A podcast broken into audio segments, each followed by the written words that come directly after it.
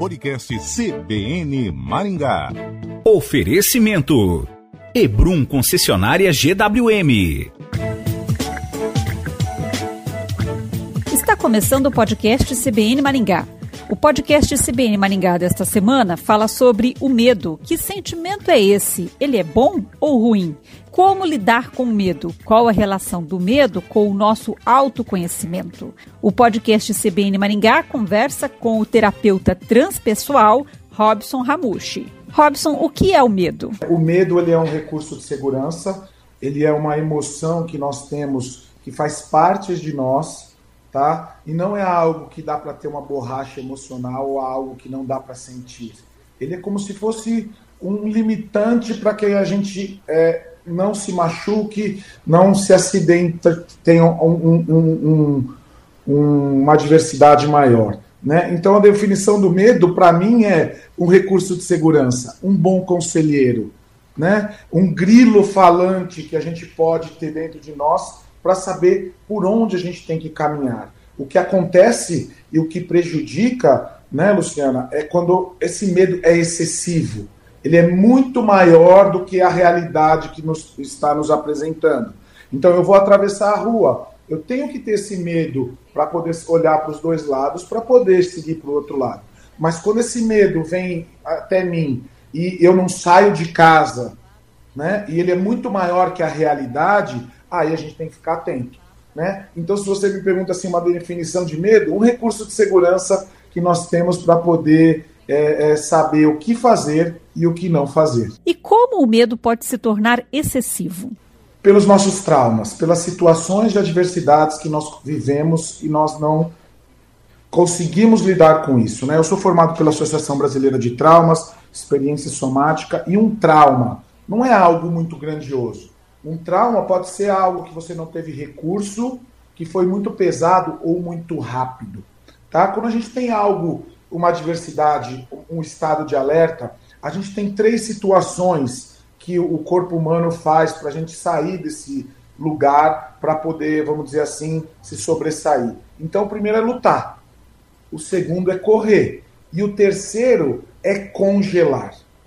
Na maioria das situações, a gente congela o que, é o congelar, para a gente dar um exemplo claro para a nossa audiência? Sabe quando o leão ataca a gazela e a gazela se finge de morta para não sofrer?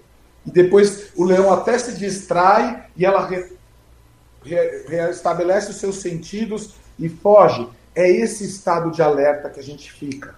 E isso fica durante muito tempo com a gente. Então a gente escuta um barulho na rua às vezes, se assusta, nossa respiração ela diminui, a gente contrai um pouco o corpo, né? E a gente fica ali naquele estado de alerta. Depois de algum tempo, qual que seria a dinâmica clara para a gente fazer? O respirar, o relaxar. Mas a gente acaba esquecendo de fazer esse relaxamento e fica por durante um, grande tempo nesse estado de alerta, nesse congelamento. E a partir dessas sucessivas situações de alerta, a gente vai ficando com esse medo excessivo. Né? Se você for pegar um cachorro, né? Você tem cachorro ou gato, Lu? Ou nenhum dos dois? Cachorro. Quando você molha um cachorro, como é que ele faz? Ele não dá aquela balançada logo depois? O que, que ele está fazendo? Se autorregulando. Um gato, por exemplo. Se você dá um susto nele, logo depois desse susto, que ele se monta todo ali, fica alerta, ele vai espreguiçar né, vai se lamber, vai ficar ali se mexendo. Isso é se autorregular. O que está acontecendo com o ser humano, ele não está se autorregulando, né? ele não está pendulando entre algo positivo e algo negativo. E ele fica naquele estado de alerta e a somatização de vários eventos faz esse medo excessivo ficar ali à nossa frente. E como a gente faz essa autorregulação? Eu gosto muito de falar assim: você tem uma melhor amiga? Todos nós temos, né? Quando ele pede um conselho para você, como é que você dá esse conselho para essa pessoa? Direto, gentil, amoroso, verdadeiro, né? Não vai ficar muito ali acariciando, mas algo assim que te fale, tá, você dá conta, vai por esse caminho, sendo positivo. Nós somos ótimos conselheiros com os outros mas a gente esquece de dar bons conselhos para quem? Para nós mesmos. A gente tem uma autocrítica, uma, uma autocobrança e uma autossabotagem em cima da gente para ficar olhando para esses lados ruins. Então, eu gosto muito de um termo que está chegando agora, a psicologia, junto com a gratidão, que já foi comprovada que é um, um grande é, potencializador, um grande antídoto para ansiedade e para a depressão, como a autocompaixão. O que, que é autocompaixão? A gente dar bons conselhos e ser gentil e verdadeiro com nós mesmos. Então, da gente poder colocar frases positivas, momentos é, alegres e validar coisas boas que estão acontecendo, trazendo isso para dentro de nós. E aí as muitas pessoas falam assim, mas como eu vou lembrar disso? Né? E aí eu criei uma coisa ainda mais. Eu uso a minha aliança, né? Eu não sou muito de usar relógio e pulseiras, mas eu uso a minha aliança. Para cada momento ruim que eu tenho ou pensamento negativo, eu troco a minha aliança de dedo e falo algo positivo para mim. Então eu tenho um outro pensamento negativo ou agressivo que vai me levar para esse medo excessivo e eu crio uma fase, uma frase positiva. Seja alegre, faça os outros alegres, agradeça e crie abundância. Vem outro pensamento negativo, eu troco aliança de mão. Então eu vou dando conselhos de autocompaixão e de carinho e gentileza para mim mesmo. E isso faz a pendulação, eu sair desse negativo, desse medo excessivo, para eu me autorregular e poder ter pensamentos positivos. A gente chega a ter 120 mil pensamentos por dia, de 80 mil a 120 mil pensamentos por dia. Sabe quantos desses são autodestrutivos? Quase 80%. Então, se a gente não se autorregular e criar ferramentas positivas, diretas, gentis, amorosas, essa autocompaixão, essa gratidão, a gente não aumenta a nossa autoimagem, a nossa autoestima, nosso autoconceito, nosso amor próprio, sabe? Então a gente tem que movimentar os nossos pensamentos, porque é um pensamento está ligado a uma fala, que está ligado a uma emoção, que está ligado a um comportamento. Então, se eu fico ali nesses medos excessivos, como é que vai ser meus comportamentos e minhas ações? Sempre com decisões erradas e num caminho que vai acabar nos prejudicando. Quando o ser humano vivia nas cavernas, ele tinha autorregulação? Sim, né? O, o ser humano tem, você tem, eu tenho, mas essa vida corrida, né, que a gente vem vivendo devido a tecnologias, inteligência artificial, faz a gente esquecer disso. Eu falo que a gente tem quatro é, é, é, momentos no nosso dia, né, que a gente pode colocar isso em prática. A gente tem o, o, o, os acontecimentos importantes, os essenciais, né, é, os do dia a dia e os urgentes. Né? Então a gente tem no nosso dia esses acontecimentos e esses momentos da nossa vida. Se eu te perguntasse assim, por onde você começa no seu dia? Pelos acontecimentos urgentes, pelas coisas do dia a dia, pelos essenciais ou pelos importantes? Né? 90% das pessoas vão falar, eu começo o meu dia pelas urgentes, por aquilo que eu preciso resolver. Não, mas nós precisamos começar por aquilo que é essencial para nós mesmos. Né? O que é essencial para o Abushi? Minha oração, meu pedalar, dar um beijinho na minha esposa, brincar com os meus filhos, tomar meu café da manhã, estar tá perto da natureza, ligar para os meus pais, meditar. Então a gente está esquecendo dessas coisas que são essenciais, que nos deixam entusiasmado no dia a dia. Por quê? Está lá focado nas coisas do dia a dia e no urgente. Então quando a gente faz essas coisas essenciais, quando a gente tem mais tempo para nós mesmos, né? É sentar e tomar aquele café da manhã e curtir o alimento. É tomar um banho, né? E sentir e perceber o toque no seu corpo. Tem muitas pessoas que estão nos escutando aqui, nos escutando, que às vezes nem lembra se lavou o cabelo uma vez e acaba lavando duas ou três vezes o cabelo, porque está em outro mundo e não está fazendo aquilo que é essencial, uma boa noite de sono, né? diminuir os níveis de estresse, né, dentro de um hobby, de uma leitura, de um filme alegre que te coloque ali, ou simplesmente fazer um esporte físico. Né? Então a gente tem que voltar para olhar para dentro de si, para essas tarefas essenciais, e não ficar ali só nas urgentes.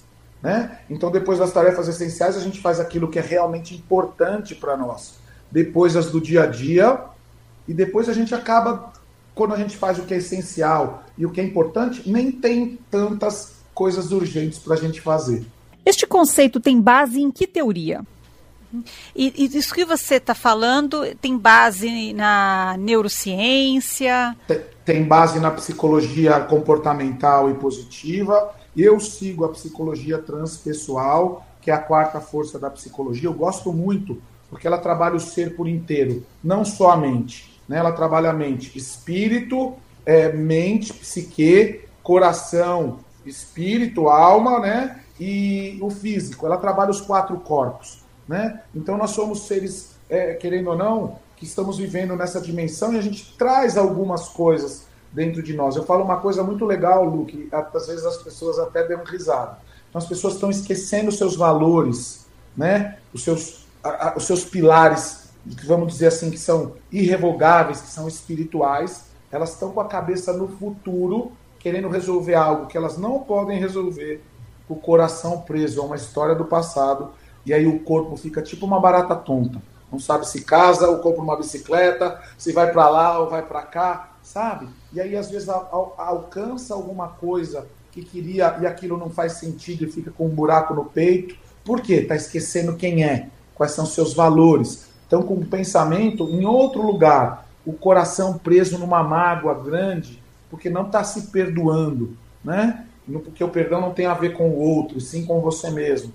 E aí o corpo fica aí perdido, somatizando em doenças psicossomáticas, em doenças que você vê que, que são criadas mais pelo, pelo, pela sua mente do que pelo seu próprio corpo. E a partir disso, se a gente não corrigir tudo isso, a coisa não flui da maneira que a gente quer. E esse medo é como uma fobia? Qual é a diferença?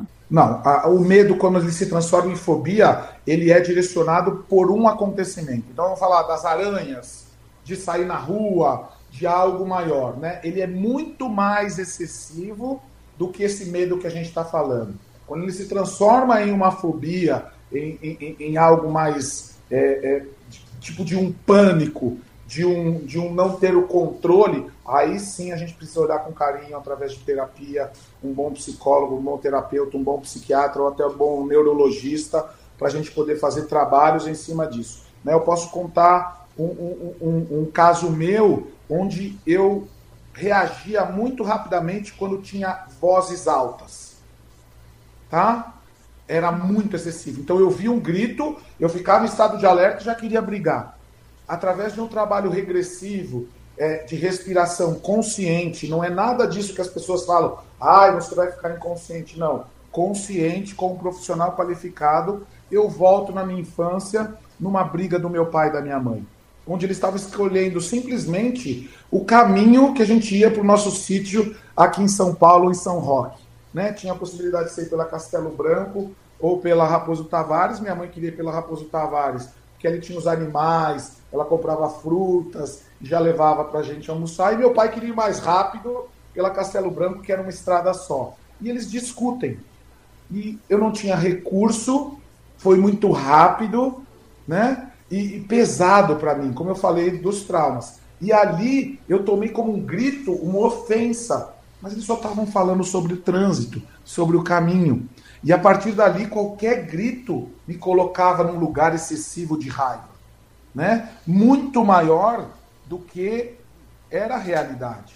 A partir desse trabalho de autoconhecimento, de respiração, eu volto lá com a consciência que eu tenho hoje e a partir disso dou um novo significado e falo: isso era só uma briga dos meus pais. Eu posso deixar isso com eles. E a partir disso, eu sigo livre, não tendo mais esse medo excessivo e essa raiva que me possuía, né? Porque o grito me trazia um medo e já me colocava em estado de ataque e a minha reação era raiva. O podcast CBN Maringá conversou com o terapeuta transpessoal Robson Ramushi. O podcast CBN Maringá fica por aqui. Até a próxima.